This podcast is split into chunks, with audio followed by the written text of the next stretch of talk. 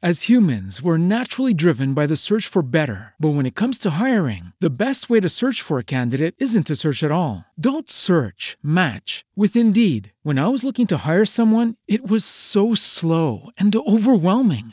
I wish I had used Indeed. If you need to hire, you need Indeed. Indeed is your matching and hiring platform with over 350 million global monthly visitors, according to Indeed data, and a matching engine that helps you find quality candidates fast. Ditch the busy work. Use Indeed for scheduling, screening, and messaging so you can connect with candidates faster. And Indeed doesn't just help you hire faster. 93% of employers agree Indeed delivers the highest quality matches compared to other job sites, according to a recent Indeed survey. And listeners of this show will get a $75 sponsored job credit to get your jobs more visibility at Indeed.com slash podcast. That's Indeed.com slash podcast. Terms and conditions apply.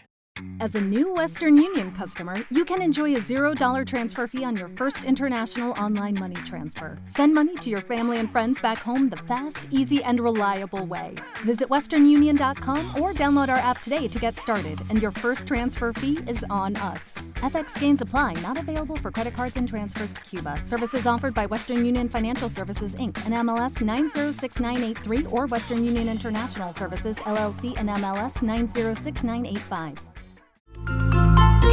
Comportamiento sirve de modelo para tus hijos. Comenzamos. Hola, Chayo. El padre de mis hijos sigue haciéndose irresponsable en la manutención de los mismos.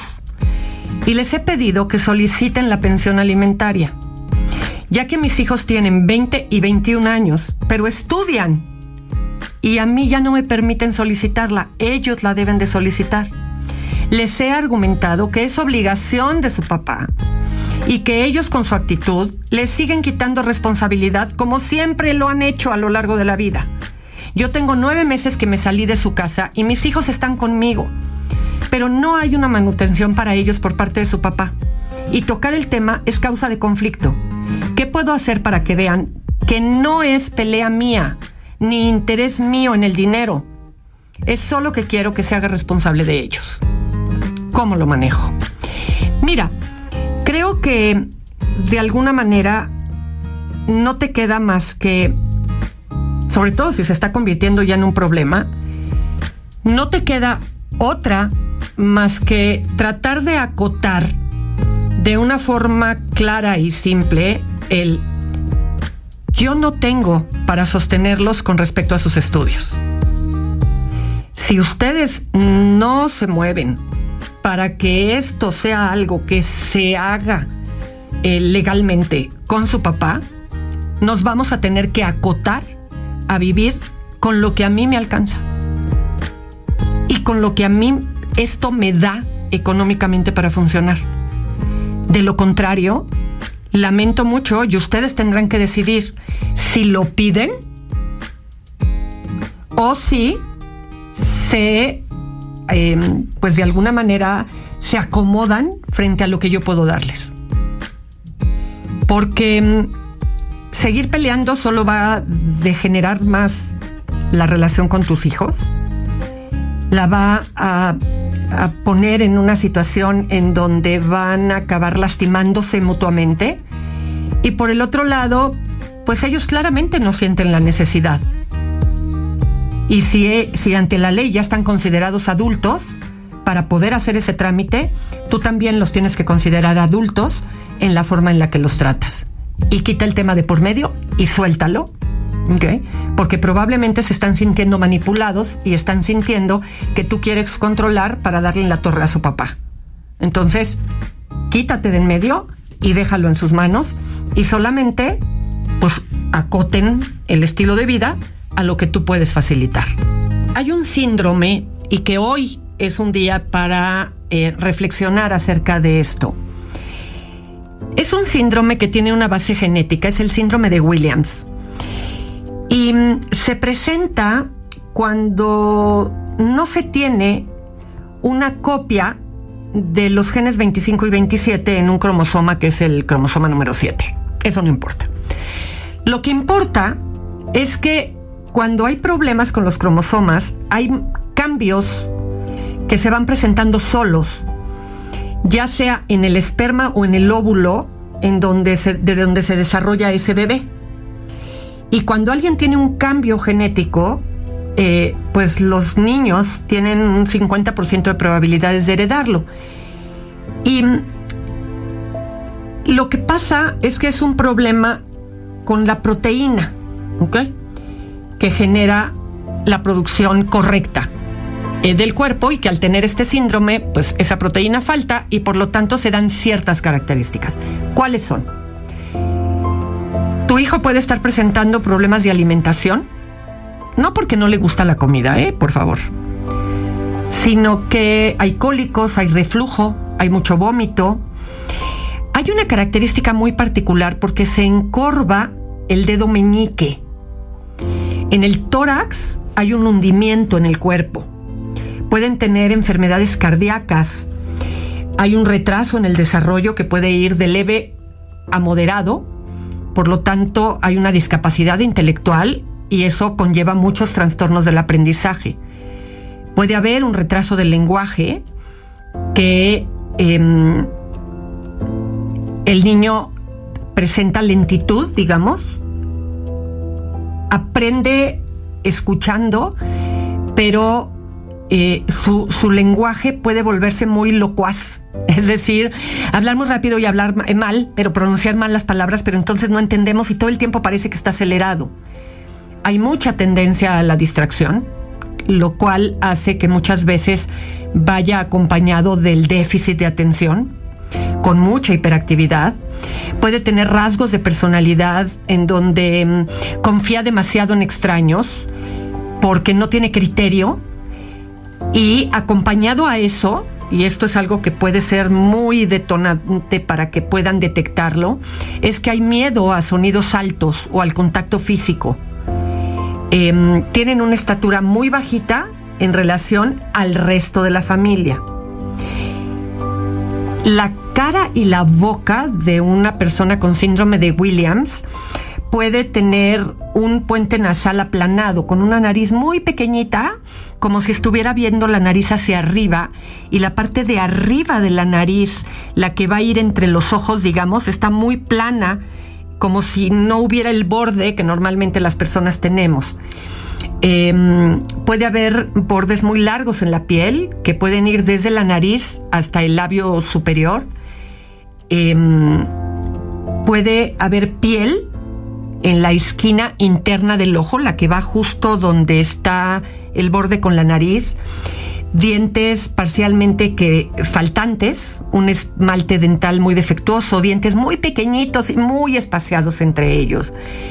Si algo de esto te suena como algo que tu hijo tiene, acércate al médico para que te ayuden porque entre más y mejor sea estimulado, va a poder ser funcional. Y no nada más te quedes con la idea de, pues es que es medio burro para la escuela, o es que tiene cosas chistosas en el cuerpo, o es que mira, y qué curioso, ¿no? Que en el abdomen hay como un hoyito, como si tuviera un hoyito. Todo eso está relacionado con este síndrome que se llama síndrome de Williams. Así es que pendientes porque si algo te hace eco, ve y busca un médico para que te lo diagnostiquen y por lo tanto le puedan dar el tratamiento apropiado.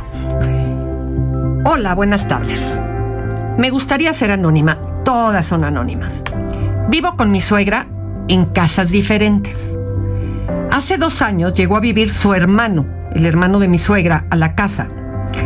Y es muy mentiroso y chismoso y en varias ocasiones se ha puesto a pelear con mis hijos de 10 y 13 años. Y mis suegros no nos creen. Esta última vez le dio marihuana a mi hijo de 13 años y lo caché. Y entonces fui y reclamé. Y aún así lo negó. Y mi suegra le creyó a él. Ahora resulta que mis suegros no nos hablan bien y no sé qué hacer. Tengo mucho enojo con esa familia. Mira, de entrada creo que para variar en estas cosas, lo que tengo que comentar es, ¿qué pasa con tu esposo? Tu esposo es el hijo de ese matrimonio.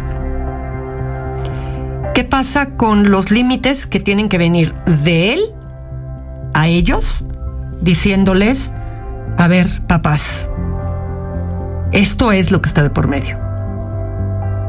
Y ahora resulta que se genera esta incomodidad.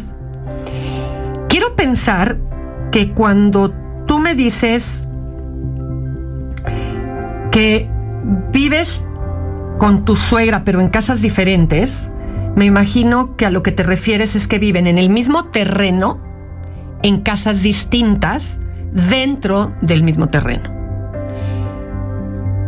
Y quisiera pensar que tienen independencia en la cocina, que tienen independencia eh, para hacer actividades y que lo que comparten es un patio común.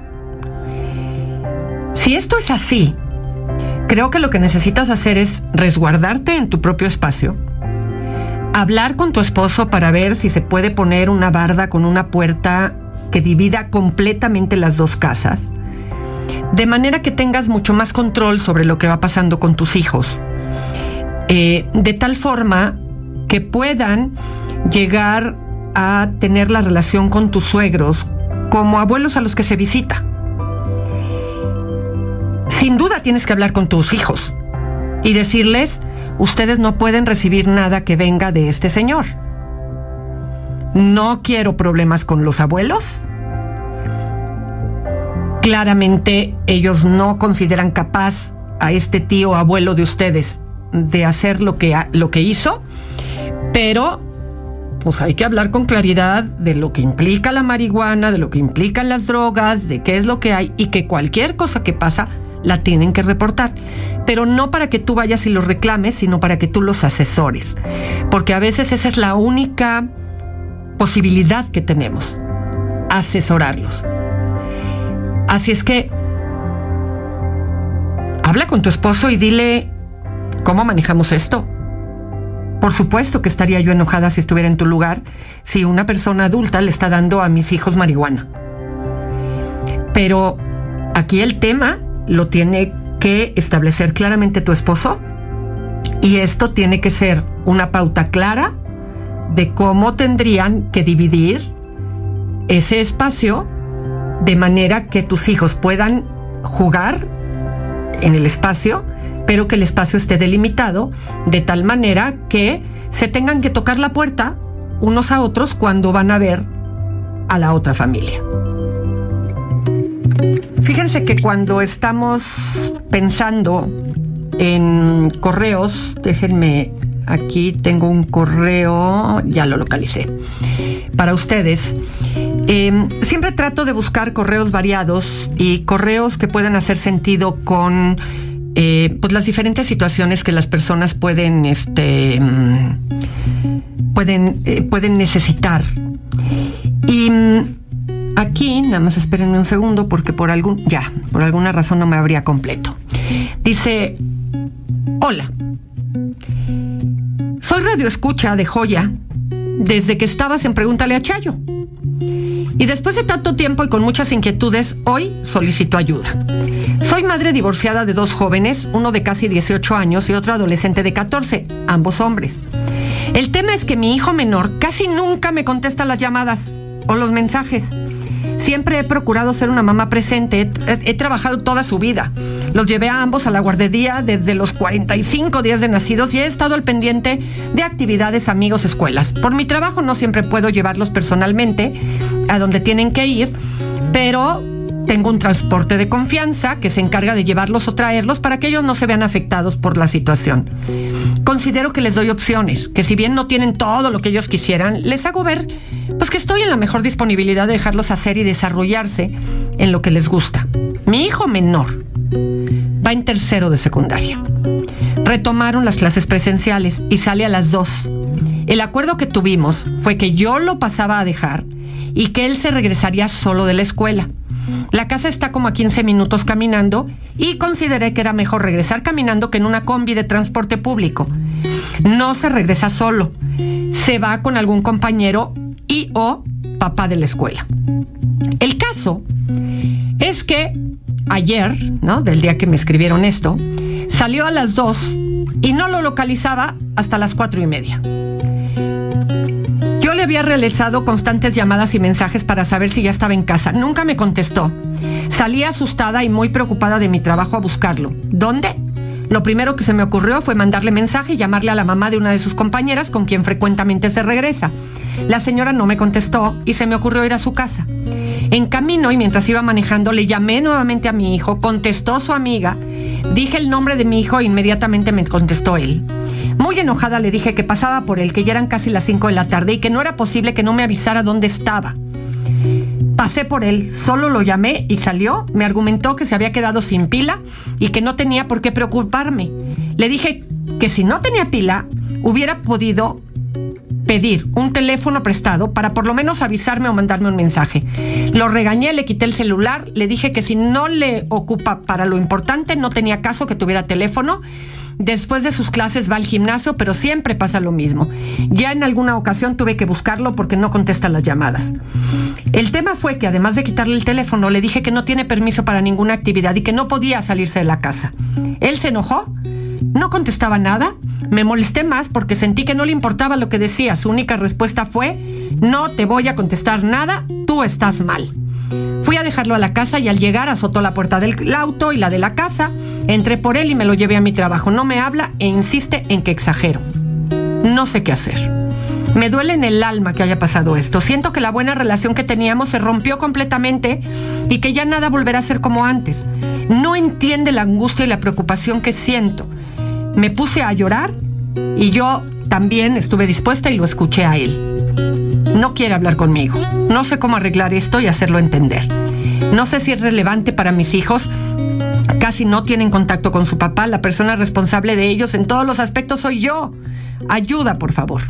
Mira, uno de los errores que cometemos los papás es pretender que en estas etapas adolescentes ellos van a comprender lo que nosotros sentimos y la angustia por la que pasamos. Y a veces, simple y sencillamente, tenemos que tomar las medidas pertinentes. Y las cosas con él tienen que ser claras. Es decir, le vas a decir que esto que le pusiste como consecuencia va a durar el tiempo que tú consideres apropiado, que le vas a volver a facilitar el teléfono, pero que si él no avisa en dónde está, a él le cuesta trabajo por su adolescencia y por su rebeldía contestarte. Porque lo siente seguramente que se está humillando, que lo estás controlando, en fin, todo lo que muchos adolescentes piensan.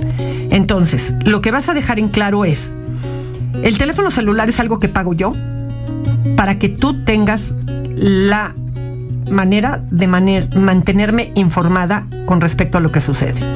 Y a mí me tienes que avisar en dónde estás y me tienes que contestar cuando te busco. Así es que lo voy a devolver.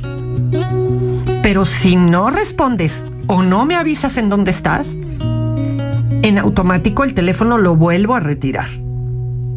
Y ya verás si armas alguna mm, o algún apoyo con alguna mamá ¿no? Em, o con las dos o tres mamás con las que tienda a regresarse caminando, o con las que esté más frecuentemente, para que te mantengan al tanto y te puedan decir, no te preocupes, está aquí, o lo que, lo que, lo que proceda, dada la circunstancia. Pero esto no va a romper la relación entre ustedes. A veces impacta mucho cómo se enojan y a qué grado llevan las cosas. Y a veces vale la pena decirle, yo sé que sentiste que te puse en ridículo ante esta situación, pero te lo ganaste. Las reglas son estas. A lo mejor exagero, pero así es como funcionamos en esta familia. Así es que tú decide cómo quieres hacerle. Y mantente en lo dicho, porque sin duda alguna es la forma que tienes para cuidarlo. Hola Chayo, buenas tardes, felicidades por tu programa. Te escuchamos todos los días y aprendemos de la importancia de la salud mental. Soy fulanita de tal, tengo 31 años y solicito tu orientación. Llevo un año de relación con un hombre que tiene 32. Él sigue viviendo con sus papás. Tengo entendido que desde hace más de cuatro años él no trabaja. De eso me enteré por un comentario de su mamá. Él no me había dicho nada. Hace dos semanas que él decidió darse un tiempo de la relación. Pues me comenta que no sabe lo que quiere, que a veces quiere estar solo, no saber de nadie y que a veces quiere salir con sus amigos y conmigo. Él llevaba semanas sin contestarme los mensajes o llamadas.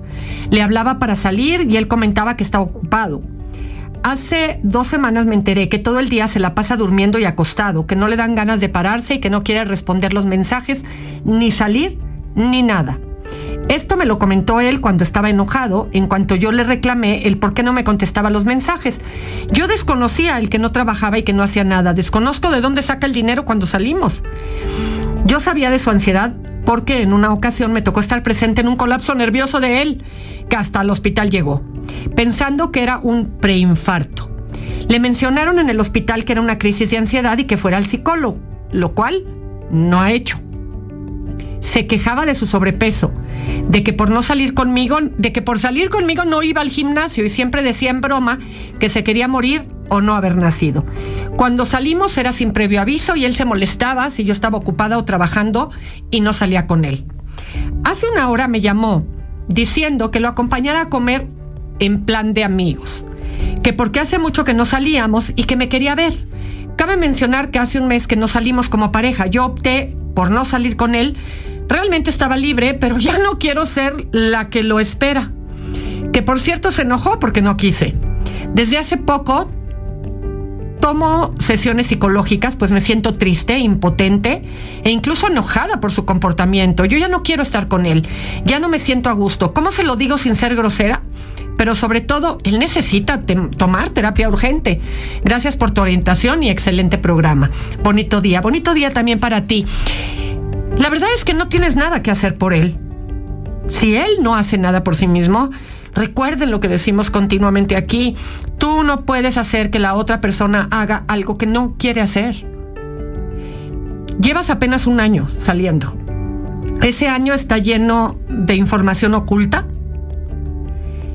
en donde ha habido problemas de ansiedad, en donde se enoja si no estás disponible para él, en donde tú tienes que tener la iniciativa y él no hace las cosas en donde cosas importantes de su vida te acabas enterando por comentarios em, que surgen eh, eh, en, momentos así.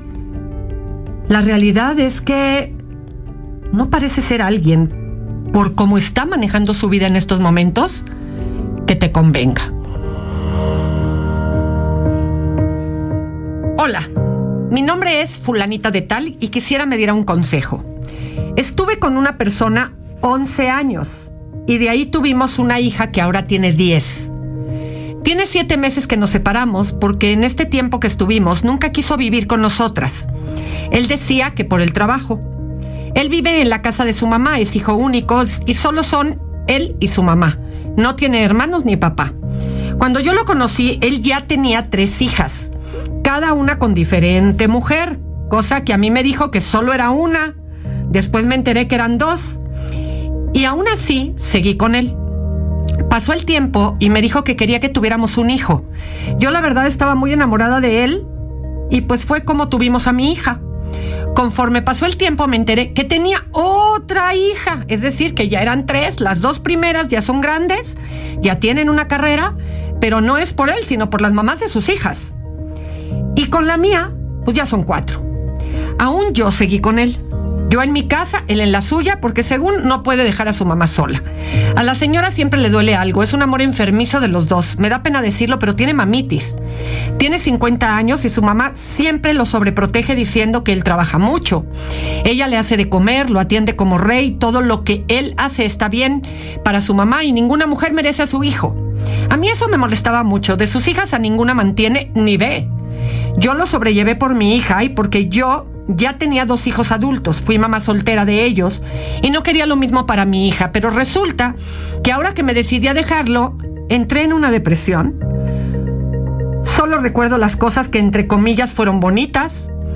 Solo lo veía los fines de semana. En un momento yo lo quería dejar por su inestabilidad y ahora que lo hice, estoy sufriendo mucho porque mi hija le vio unos mensajes y fotos con otra persona. Mi hija me lo dijo. Y a mí se me hace imposible pensar que en tan poco tiempo él ya superó y eso me duele. A mi hija la veo muy centrada, me dice que está bien porque su papá y yo siempre peleábamos, pero yo estoy sufriendo mucho porque me siento sola, porque ahora él ya ni siquiera le pregunta por mí. Sé que estoy mal porque con él no hay ningún futuro. Yo trabajo, mantengo mi casa y en parte a mi hija. Y cada día que pasa me siento muy mal. Cuando él me buscó, yo ya no quería nada con él. Estaba tan decidida que sentí que me había liberado de él y de su mamá, pero ahora ya solo me martirizo imaginando que él me va a buscar, cosa que ya no será. ¿Qué puedo hacer, doctora? Le agradezco su ayuda. Todos los días la escucho y me siento bien. Gracias por su atención.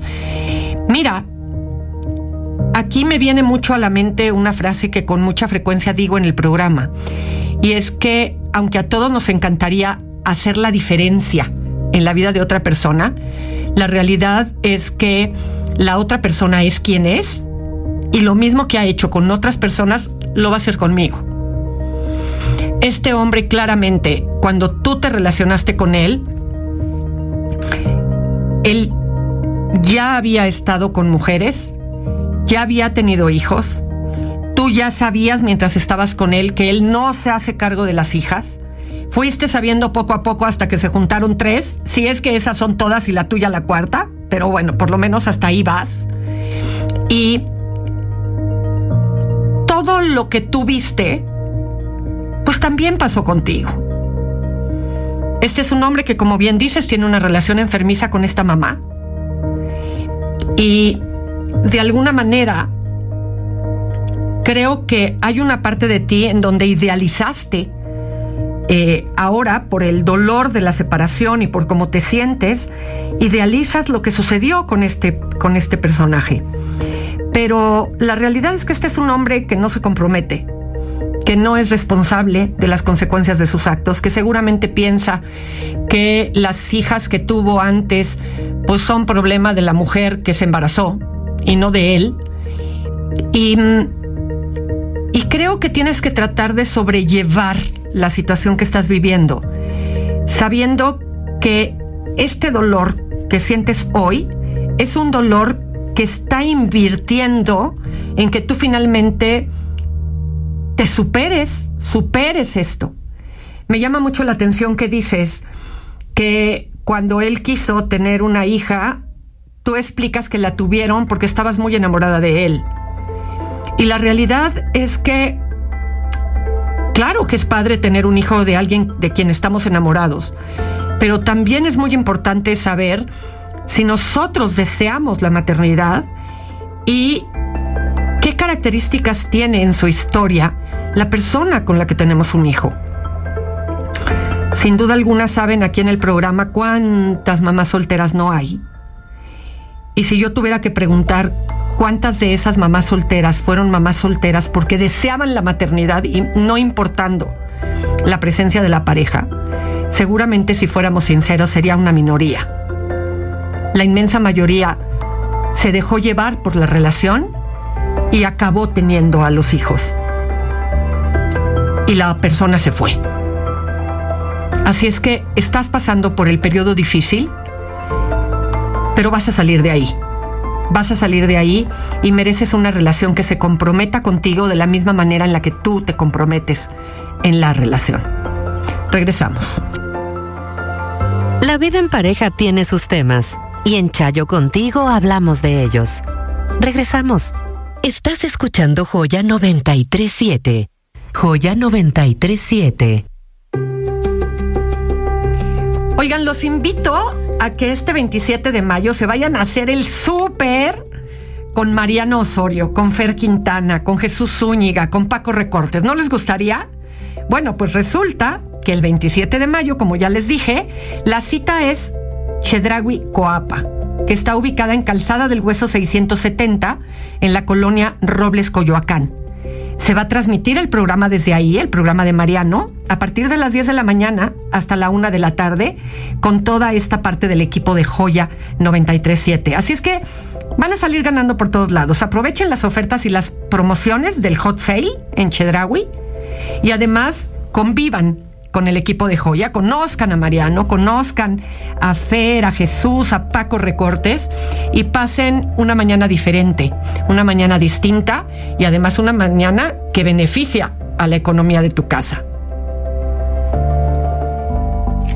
Muchas veces les digo que cuando me mandan preguntas muy chiquitas me hacen sudar. Y este es un caso. Una mujer en un renglón me pregunta, ¿cómo le haces para volver a tener la confianza en tu pareja? Miren, trabajar una relación es un trabajo de tiempo completo. Es un trabajo constante en el que equivocarse puede salir caro. Pero mucho más difícil que trabajar la relación es trabajar la recuperación de la confianza. La confianza no es algo que se produce de manera individual. La relación es resultado de una interacción, en este caso en particular de las parejas, de dos miembros. Yo tengo que tener la disposición para confiar en ti y tú necesitas la, disposición para confiar en mí. siempre una relación de pareja tiene que partir de una disposición en positivo de el beneficio al otro. Pero la realidad es que la confianza va siendo resultado de la transparencia, la honestidad que va presentando cada miembro de la relación. Tú puedes confiar en mí porque además de haberme dado el beneficio de la duda, yo he mostrado un comportamiento que no hace poner en tela de juicio tu planteamiento de confiar en mí, pero yo puedo no confiar en ti porque tu comportamiento no da lugar a. Y creo que aquí hay que hacer una distinción importante entre dos conceptos. Una cosa es pedirle al otro que tenga fe en mí y otra cosa es que tenga confianza en mí. La fe es creer en algo sin tener evidencias. La confianza es la que se logra gracias a las evidencias que tenemos de que la otra persona es confiable. Nadie somos absolutamente confiables en todo. Nadie somos eh, completamente capaces de poder responder de una manera adecuada o apropiada a cualquier circunstancia. Hay a quien contratas para que lleve eh, o haga los muebles de tu casa porque es confiable, porque es alguien que sabe hacer y además de todo tiene el criterio para hacer lo que sabe hacer.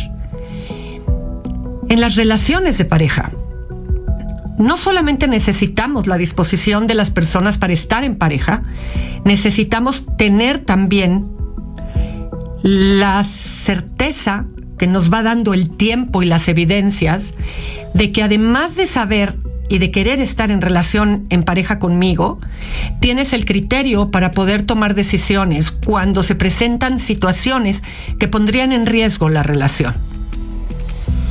La mayor parte de las veces que me hablan de haber perdido la confianza en la pareja, pues tiene que ver con infidelidad.